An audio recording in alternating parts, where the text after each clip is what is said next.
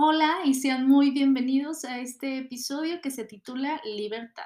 Mi nombre es Ruth Valencia y estamos aquí de nuevo en Ruth Valetras Podcast, donde les voy a platicar de este relato que acaba de salir del horno, donde habla un poco de ese amor romántico que tanto nos inculcan por novelas, por películas, por series, por toda esta cuestión que nos va alimentando la sociedad que igual hasta cierto punto le convendría a, nuestros, a nuestra sociedad, digamos. no vamos a entrar en temas más profundos. Entonces, sin más, pues bueno, sean bienvenidos desde mi casa hasta sus oídos, literatura. Se titula Libertad.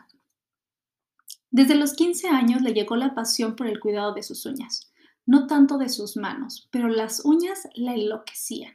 Acrílico, gel, largas, cortas, uñas de colores, cuadradas, redondas, todas pasaron por sus manos.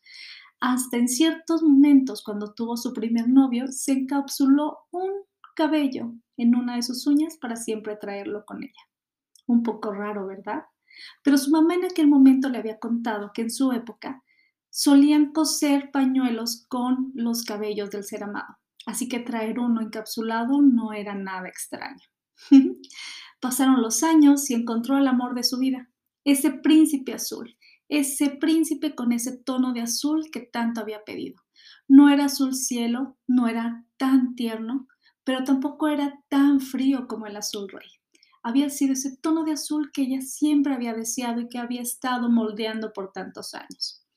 Proveedor, trabajador, sonriente, guapo y atento. Amaba a su madre, amaba a sus hermanas y sobre todas las cosas se amaba a sí mismo. Cuando ya tenían cinco años de relación, sabía que en cualquier momento él se hincaría en algún restaurante y le pediría que fuera la mujer con la que él deseaba compartir toda su vida. Ella iba a tener el privilegio de hacerse pasita a un lado de este caballero. En ese momento, cuando supo que estaba por llegar, sus uñas orbitaron con una línea blanca, el clásico francés. Colores nudes, aquellos aperlados, un largo relativamente pequeño, de ese tipo de diseño que te imaginas que combina la perfección con un diamante. Tres meses de sueldo debía de costar. Para el novio, que era un gran programador, eso era un dineral.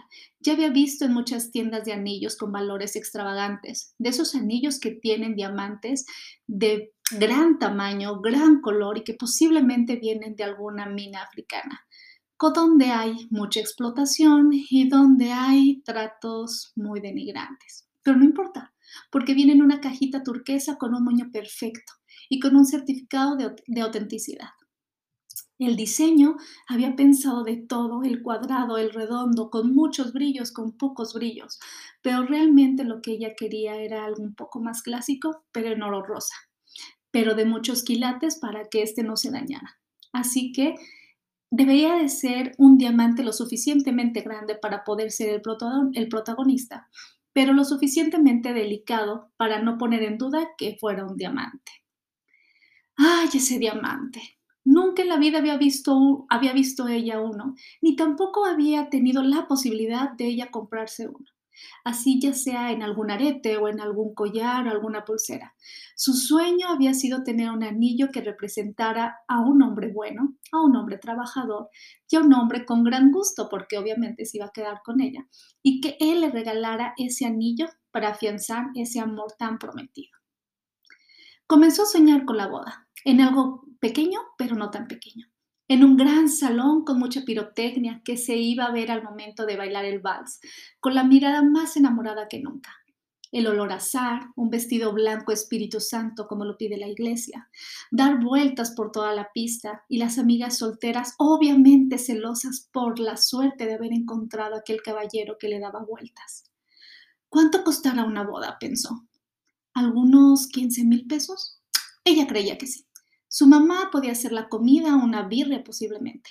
Los primos podían poner los desechables, poner el pastel, mm, posiblemente hasta quién rentar el mobiliario. Debía de empezar a preguntar por la terraza de la familia, que era donde siempre se hacían los eventos. El famoso día llegó. Efectivamente le pidieron matrimonio. Era un diamante, pero no lucía como los tres meses de sueldo del novio. Era mucho más pequeño, pero no exigió Y continuó. Se llegó el día de la boda donde supo que no era nada barato, que no eran 15 mil pesos como pensaba. No hubo pirotecnia, pero sí su mamá se hizo la comida y sí sus primos le ayudaron con los detalles. Tenían que ahorrar, tenían que ahorrar porque ya tenía tres meses de embarazo.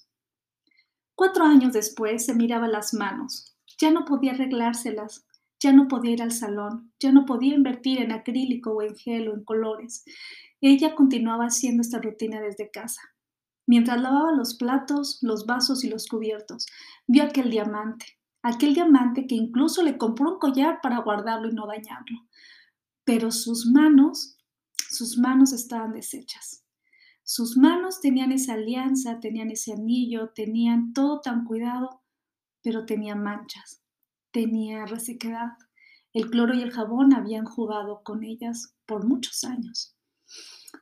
Ay, no. El ruido de un niño corriendo, la rutina por delante, la escoba y el trapeador haciéndole callos. El diamante seguía intacto. El diamante desaparecía bajo el chorro del agua. Pero ella, definitivamente, se percató que había sido una jugarreta de la vida. Se dio cuenta que pudo haber comprado su diamante sola, sin haber pagado el alto precio de su libertad. Bueno, aquí termina el relato. ¿Qué les pareció? Les digo que para mí ha sido uno de los más, híjole, de trabajo interno también y de trabajo con otros, otras mamás y otras cuestiones. Así que espero que les guste y sin más, nos vemos en el siguiente episodio. Recuerda que me puedes encontrar en Instagram, en Facebook como Ruth Baletras y aquí estoy para ti desde mi casa hasta tus oídos, literatura.